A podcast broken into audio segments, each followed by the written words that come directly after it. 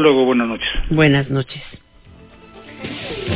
Ya tenemos en la línea la directora general de México Evalúa, Edna Jaime. ¿Cómo estás?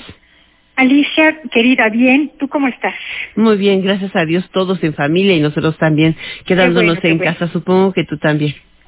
Estamos, estoy muy bien, mi familia también, afortunadamente, con muchísimo trabajo, Alicia, porque este, pues se atravesó este tema eh, eh, presupuestal, esta reforma a la ley.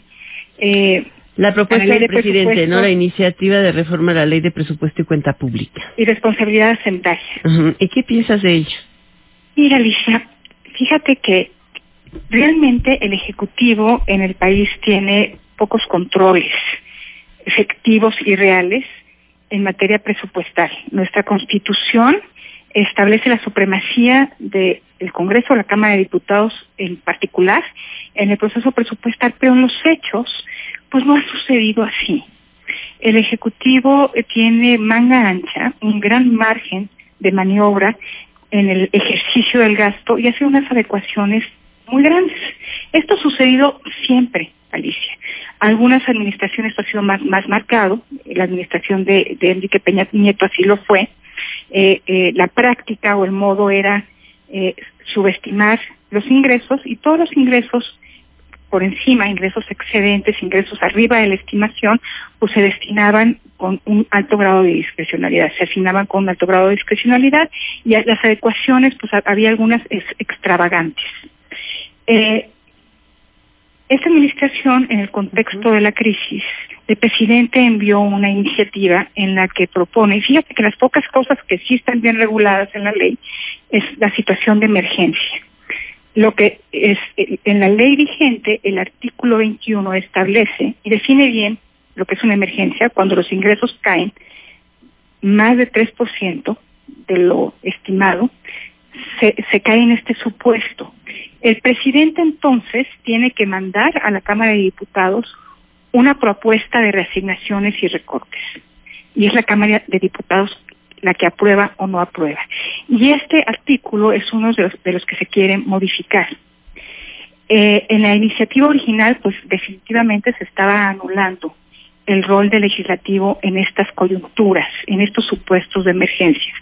Ya con el, eh, una nueva propuesta, pues es- se cambia la definición de emergencia. Yo pienso, Alicia, en México Evalúa pensamos que la ley como está está bien, que mejor ni se le ni se le mueva, porque como te digo, el tema de, de la emergencia es de lo poco que está regulado, bien regulado. Entonces, sí hay que tener eh, mucha precaución con lo que se llegue a aprobar en esta materia, Porque lo que el país necesita son buenos contrapesos. Lo que el país necesita es fortalecer al poder legislativo, por eso es que llevamos mucho tiempo proponiendo un consejo fiscal que esté albergado en el legislativo con, con eh, buenas salvaguardas para que no esté contaminado políticamente, pero que sirva para nutrir, para fortalecer este brazo del Estado mexicano que tiene un papel fundamental en el control presupuestal. Debemos fortalecerlo, no debilitarlo. Entonces, eh, pues esta propuesta, tal como estaba planteada originalmente, pues no debe proceder. Esperemos que tenemos ahora como una tregua, un paréntesis de 15 días eh, impuesto por la por la situación sanitaria, pero ahora que se reanude y, que se convoque eh, a los legisladores para votar este tema, pues ojalá y que demos un paso adelante y no para atrás. Eh, sería lamentable que debilitáramos todavía, todavía más al legislativo en este tema. Pues sí, es cierto. Digo, finalmente es un es un eh, proceso que está ahorita suspendido. Al menos hoy en la mañana todavía el coordinador de la Cámara de Diputados de Morena, Mario Delgado, dijo que un periodo extraordinario se ve complicado.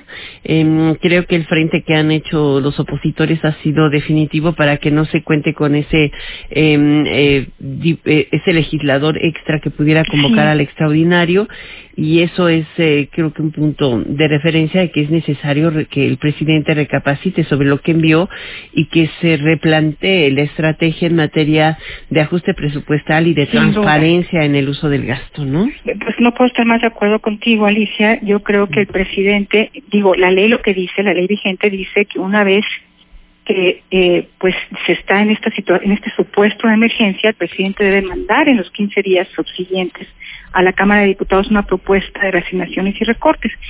Eh, ya en los precriterios generales de política económica se reconocía que iba a haber una caída muy importante en los ingresos tributarios. Eh, entonces el presidente lo que debió haber hecho es haber presentado este, esta propuesta legislativa. Presentó un decreto. Eh, eh, presentó un decreto de austeridad que de ninguna manera es suficiente para eh, pues para llenar el boquete fiscal que vamos a tener. Es enorme. Entonces, lo que estamos proponiendo desde México Valor, que lo hemos hecho desde hace tiempo, es eh, regular la figura de un presupuesto suplementario. ¿Qué es lo que necesitamos este momento, en este momento? Lo que se aprobó el año pasado, pues ya nos cambió tanto la realidad que ya no es ya no es relevante. Tenemos que, plantear en un presupuesto suplementario recortes, reasignaciones, fuentes de financiamiento y sería idóneo tener buenos mecanismos de rendición de cuentas sobre este presupuesto suplementario. Ese sería el escenario ideal y creo que lo que es lo que las circunstancias nos demandan en este momento. Alicia. Pues muy bien, muchísimas gracias Edna Jaime. Te mando un abrazo. Igualmente, directora espero general de... espero dártelo pronto. Esperemos que muy pronto se acabe esta esta este distanciamiento, aunque dicen que, que nos va a cambiar el, la manera de andar. Yo pienso que pronto regresaremos a la normalidad. Hay avances de la ciencia tan impresionantes que hoy veía algunos que tienen que ver con los tratamientos eh, eh, que se están desarrollando a una velocidad increíble. Y también el trabajo que se está haciendo en materia de vacunas. Yo espero que pronto, pues, el reto que impone la creatividad humana y la tecnología se conjunten y acabemos pronto dándonos un abrazo. Que así sea, querida. Muchísimas gracias. Buenas noches. Bye. Bueno, hoy en la mañana usted eh, supo que el presidente López Obrador dijo que estaba pidiendo que Twitter y Facebook eh, dijeran quiénes son los boots que están detrás de esas campañas espantosas en las redes, pues, las benditas redes sociales. Lo cierto es que eh, este que está pidiendo él